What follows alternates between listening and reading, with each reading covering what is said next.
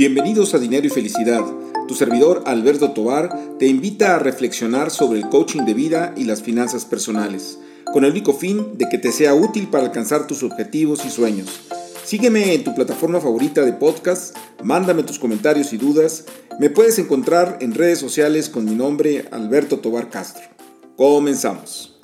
Hola, pues eh, nuevamente con ustedes y con el gusto de saludarlos en esta plataforma y me han eh, pues estado preguntando mucho sobre el tema eh, en términos económicos de lo que pasa eh, con el tipo de cambio, con la inflación, con las tasas de interés, cuáles podrían ser en su momento pues buenas decisiones en, en, torno a estas variables. Yo creo que es importante primero destacar que la inflación pues va imparable, o sea, no con tasas eh, exorbitantes, pero sí con tasas que, de alguna manera minan nuestro poder de compra. Eh, por otro lado, las medidas de los bancos centrales de aumentar o incentivar a que aumenten las tasas de interés, ellos aumentan las tasas de referencia y eso hace que las tasas en general en los mercados pues también se muevan hacia arriba. La última decisión del Banco de México de elevar 75 puntos base eh, la tasa de referencia, bueno, pues hace de alguna manera eco a lo que ha estado sucediendo también en Estados Unidos, que hizo la Fed precisamente lo mismo. Y bueno, eh, muy, muy, en particular, que, alguna gente me ha preguntado en términos del dólar, que si es conveniente invertir o no. A ver, vamos a ponerlo, inclusive es curioso porque esta pregunta se ha repetido a lo largo de la historia económica de, México y estoy seguro que ustedes pueden escuchar este podcast nuevamente eh, pues años después y las respuestas yo creo que van a seguir siendo las mismas en términos de que el dólar como tal ha sido históricamente, vamos a llamarle, y, lo entrecomillo, este, eh, una, la, peor inversión, ¿no? ¿Por qué? ¿Por qué la peor inversión? Porque si nosotros lo vemos en el largo plazo, pues resulta que sí hay instrumentos financieros este, o inclusive físico, como los bienes raíces, que pueden dar más que tener nuestros recursos en dólares. Sin embargo, en el corto plazo sí podríamos ver ganancias elevadas, sobre todo en procesos en donde hay una situación de mucha incertidumbre y especulación y el tipo de cambio pues se bota y llega a tener precios muy altos. Lo que ha sucedido también en la historia económica de nuestro país es que siempre empiezan los rumores cuando hay crisis, dicen, no, no, es que el, dólar se va a ir para arriba y va a llegar a niveles eh, insospechados y esto no sucede, al final las autoridades controlan esta variable eh, a través de los mecanismos que ellos ya tienen de subastas eh, y de, y de eh, pues, introducir de alguna manera también dólares y eso hace que, que, el tipo de cambio pues modere su, su, avance, ¿no? Entonces es un mercado que es relativamente pequeño, que es muy volátil el mercado de divisas, este, y que de alguna manera regularmente los que eh, eh, somos pequeños inversionistas y que queremos entrar cuando nos enteramos de que algo sucedió, pues ya es demasiado tarde, o sea, es un mercado demasiado adelantado, o sea, se trabaja con base en las expectativas y se van descontando esas expectativas. Si no sucede, entonces se mueve al contrario los mercados, es decir, siempre van un paso adelante. Entonces, para el pequeño inversionista, vamos a decir que cabecea para el lado del, trancazo, ¿no? Cuando, cuando trata de hacerlo. Y, también quitarnos la idea de las megadevaluaciones, es decir, cuando, y que de hecho ya no las hay, porque una devaluación, estrictamente hablando, es cuando el gobierno tiene una, tipo de cambio fijo y eh, determina elevarlo de manera unilateral. Y eso no existe ahora, ahora en nuestro país. Estamos en una eh, sistema de, libre flotación, eh, que sí es regulado, que sí intervienen las autoridades, pero es de libre flotación. Y entonces eso hace que, eh, pues, vamos a decir, si, nosotros vemos la gráfica de la cotización del dólar, pues vamos a ver como una especie de, de, electrocardiograma, ¿no? Hacia arriba, hacia abajo, hacia arriba, hacia abajo, porque de alguna manera se va moviendo todos los días en el mercado. Si alguien me pregunta, oye, ¿tú crees que se vaya a, a depreciar el peso? Pues se deprecia y se aprecia prácticamente todos los días, ¿no? Eh, y lo vemos cuando decimos ya llegó a 20, ahora bajó otra vez a 19, eh, inclusive a años en donde ha superado, por en este caso, los 20 pesos. Y ahí es en donde uno tiene que, eh, pues, decidir sobre el tema de las inversiones. Porque para poner un ejemplo y, puntos específicos, si nosotros tomamos el tipo de cambio eh, fix, que, es el que sitúa al Banco de México para el tema de las deudas, pero que responde de alguna manera a un promedio de lo que, de lo que sucede en el mercado, eh, en, um, a, finales de 2021, ¿sí? pues andaba sobre 20.58, o sea, 20 pesos con 58 centavos el dólar. Y hoy vemos cotizaciones pues por esos rangos, inclusive inferiores a esos rangos. Y si nosotros lo comparamos, por ejemplo, con marzo 26 del 2020, el, dólar está en 25 pesos.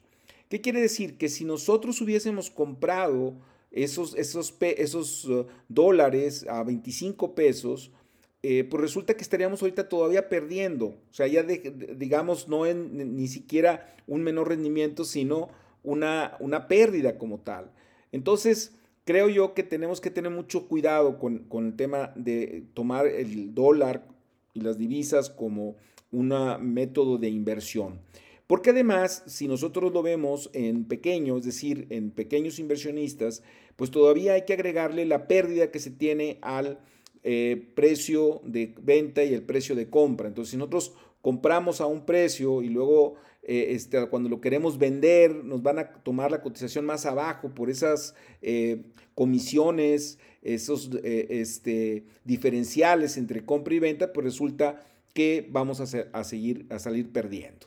Entonces tengamos mucho cuidado. Ahora, sin embargo, insisto, esto lo tenemos que ver en, todo caso como cobertura, o sea, podríamos eh, tener en un portafolio una parte de instrumentos que estén denominados en dólares, que no necesariamente sean billetes y monedas, que pueden ser acciones, que pueden ser bonos, por ejemplo, el gobierno, el tesoro, y que eso genere cierta tranquilidad al inversionista porque se tiene una cobertura y que si hay una, una depreciación del peso elevada, bueno, pues por ahí podría haber una ganancia. Y por otro lado también, sobre todo si se tienen obligaciones en moneda extranjera, alguna deuda, por ejemplo, o algún viaje que se tiene programado, pues bueno, ahí sí, por ejemplo, podría ser muy válido el adquirir eh, dólares para protegerse y poder cumplir de alguna manera pues con esa esa planeación que se tiene del, gasto. E, es, esto es también muy interesante porque si nosotros vemos cómo se han estado comportando, comportando el tema de las tasas de interés, eh, vamos a decir que hay, hay, obviamente muchas variables, pero las variables más importantes que están interviniendo en la cotización del tipo de, del dólar, en este caso, es, por ejemplo, cuánto los movimientos de capital y entonces cuánto están los rendimientos en cada uno de los países. Si Estados Unidos sube sus, sus tasas de interés, pues entonces hay incentivos de alguna manera a que el capital fluya hacia, ese, hacia dicho país, hacia esa divisa, y eso hace que de alguna manera el dólar pues se, se encarezca. En el momento en que el Banco de México, vamos a decir que, que, que corresponde a ese aumento de la Fed, con otro aumento de tasas de interés, pues entonces el dólar otra vez eh, empieza a bajar de, valor. Y, es, insisto, un mercado muy volátil en términos de que es muy especulativo y nos va a estar metiendo sustos eh, de alguna manera a cada rato. Entonces, yo sí creo que sería eh, pues, prudente el tener claro que no es un mercado muy viable para tener inversiones patrimoniales, sobre todo si son especulativas, bueno, pues igual tendríamos que estar hablando ya de un mercado de futuros y, y de estar eh, pues muy al pendiente de cómo se está moviendo para estar comprando y vendiendo prácticamente en los mismos, en los mismos días. Pero ya estamos hablando no de una, de una inversión patrimonial, sino más bien de una inversión ya más especializada y más especulativa. Eh, creo que sí es muy importante que en términos de nuestras finanzas personales pongamos mucha atención a lo que está pasando en, en la economía, el tema de la inflación, este, en la medida en que la inflación eh, de, México suba mucho más que, por, ejemplo, que la de Estados Unidos, pues tenderíamos de alguna manera que el tipo de cambio también pues, se moviera un poquito hacia arriba. Sin embargo, hemos visto que la inflación en Estados Unidos también es muy elevada. Entonces, pues vamos a decir que esos diferenciales de inflación no son tan altos como podría haber sido en otras épocas de nuestra historia económica. Eh, hay que estar, insisto, muy al pendiente, tener mucho cuidado. Los invito a leer por ahí este, la columna en el financiero que, tuve a bien escribir eh, sobre el tema de la ilusión monetaria, eh, porque a veces también la, elevación de las tasas de interés tan abrupta nos da una ilusión como que estamos ganando mucho dinero, pero resulta que, que, pues no es tanto si nosotros lo valoramos en términos del poder de compra.